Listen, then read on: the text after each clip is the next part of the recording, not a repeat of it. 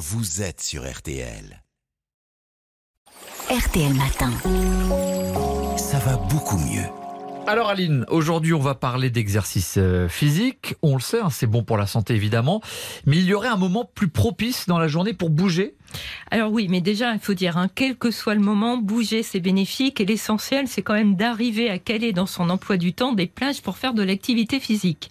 Mais il y a des études de chronobiologie qui suggèrent qu'on peut optimiser les bénéfices de l'exercice selon le moment où l'on pratique. Et d'après une récente étude, il serait préférable de pratiquer sa séance le matin entre 8h et 11h si l'on souhaite se protéger des maladies cardiaques et des accidents vasculaires cérébraux. Comment les chercheurs en sont arrivés à, ce résultat Eh bien, ils ont suivi sur une période de 6 ans plus de 86 000 Britanniques âgés de 42 à 78 ans et ils ont remarqué qu'il y avait moins d'accidents cardiaques et d'accidents vasculaires cérébraux chez les personnes qui faisaient de l'exercice le matin, surtout en fin de matinée d'ailleurs.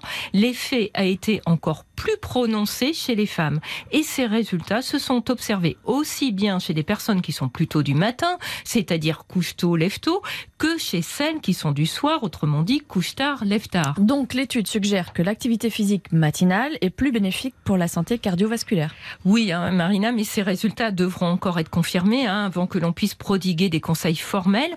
Et puis, si vous n'aimez pas faire de l'exercice le matin, soyez rassurés, il y a d'autres bénéfices à s'activer l'après-midi, en attendant tout de même une ou deux heures après le repas pour un meilleur confort digestif.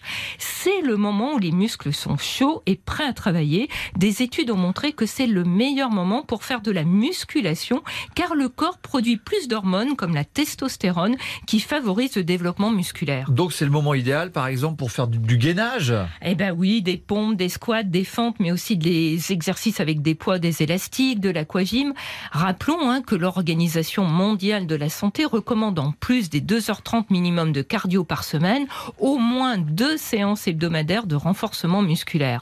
En revanche, hein, le soir, l'activité physique risque de perturber le sommeil.